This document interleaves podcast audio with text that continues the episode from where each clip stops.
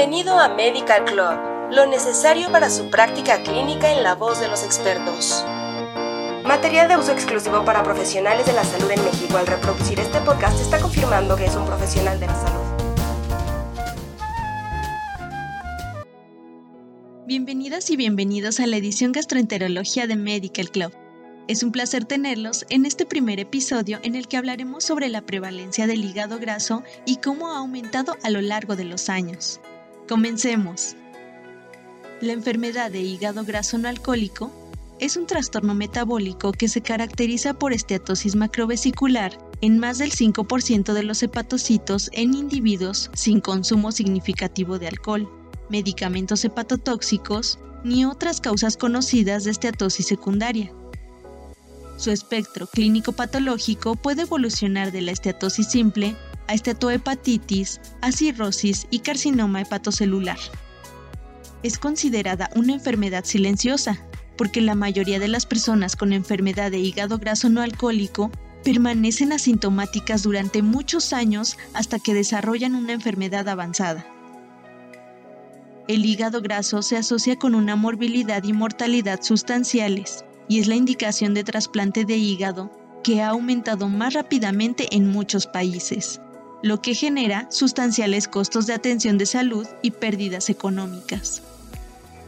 La población en México tiene varios factores de riesgo para desarrollar hígado graso, como diabetes mellitus, obesidad, síndrome metabólico y dislipidemia. A pesar de ser la causa subyacente más común de anomalías incidentales en las pruebas hepáticas y un problema de salud global en aumento, la enfermedad por hígado graso no alcohólico es subestimada en su mayoría por los profesionales de la salud que no son hepatólogos.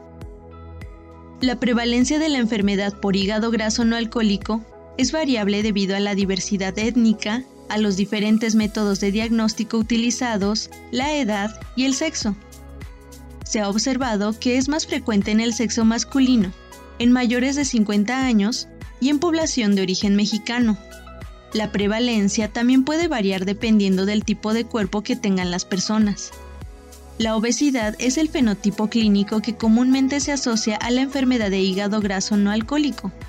Sin embargo, algunos pacientes con cuerpos no obesos también pueden desarrollar la patología en rangos de prevalencia del 3 al 30%. La enfermedad del hígado graso no alcohólico afecta a casi un tercio de la población en todo el mundo. En la actualidad, es la enfermedad hepática crónica más común a nivel mundial. Su prevalencia en la población general se estima entre el 17 y el 46%. Actualmente está alcanzando proporciones epidémicas en todo el mundo. En los países de Latinoamérica se tienen las tasas de obesidad más altas del mundo, y la prevalencia de crecimiento más rápido de diabetes mellitus tipo 2. Dado que la obesidad y la diabetes mellitus tipo 2 están intrínsecamente vinculadas con la enfermedad de hígado graso no alcohólico, las proyecciones epidemiológicas son preocupantes. La prevalencia estimada en Latinoamérica es de 31%, pero las estimaciones para cada región son imperfectas, ya que faltan datos de la mayoría de los países. Hace 10 años se tenían datos de la prevalencia de los siguientes países. Brasil de 35%, Chile de 23%. En México se tenía una prevalencia de 17% y en Colombia de 26.6%. Los reportes sobre la incidencia de la enfermedad de hígado graso no alcohólico son escasos.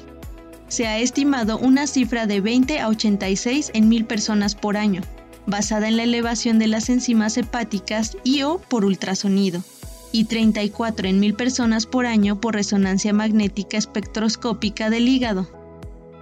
Debido al incremento en la prevalencia de los factores de riesgo en México, las estimaciones predicen que su prevalencia podría superar el 50%.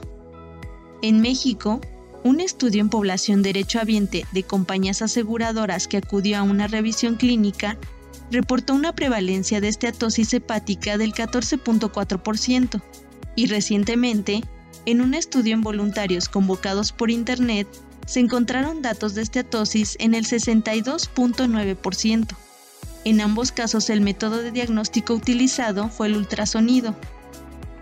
Además de las altas tasas regionales de obesidad y diabetes tipo 2, el diagnóstico y el tratamiento adecuados de la enfermedad de hígado graso no alcohólico se ven obstaculizados por la baja concienciación sobre el padecimiento, las desigualdades sociales extremas y los sistemas sanitarios fragmentados, más la mala comunicación entre los especialistas y entre los diferentes niveles de atención. También hay poca conciencia de la enfermedad entre los tomadores de decisiones nacionales, sin planes de acción para abordar de manera concreta un problema de salud en rápido crecimiento. Es por esto que América Latina enfrenta desafíos significativos y multinivel en relación con el hígado graso. En México, el panorama a mediano plazo es muy pesimista si no se toman acciones inmediatas para contrarrestar lo que ya se considera un problema de salud nacional. Así concluimos el primer capítulo de la edición Gastroenterología de Medical Club. Los invitamos a escuchar el siguiente en donde hablaremos sobre el aumento de hígado graso en niños y el impacto que tiene en su salud. Gracias por escucharnos. Los esperamos, colegas. Esto fue Medical Club